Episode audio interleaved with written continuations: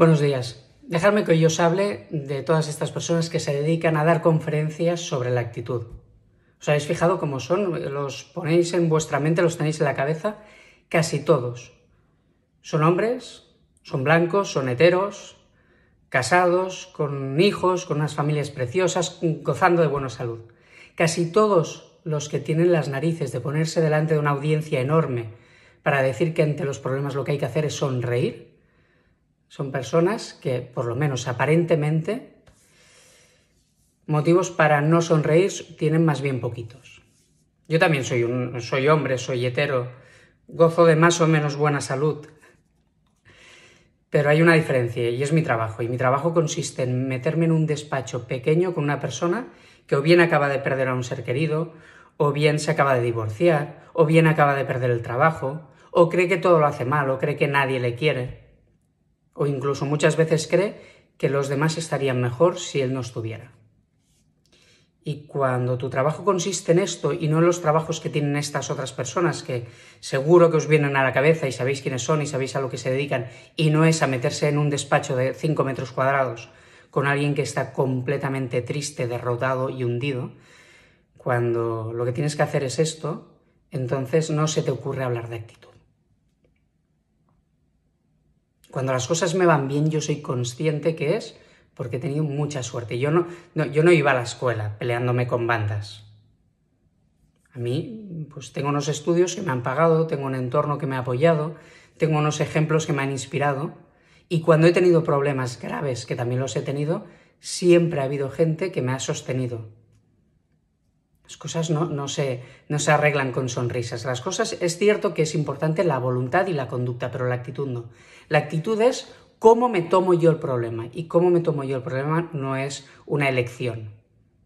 Cada vez que hay una persona que se baja de un Lamborghini y dice el que no tiene trabajo es porque no quiere y es porque no tiene buena actitud, pues hay un tipo que lleva tiempo buscando empleo que esto le entristece, que esto le apena.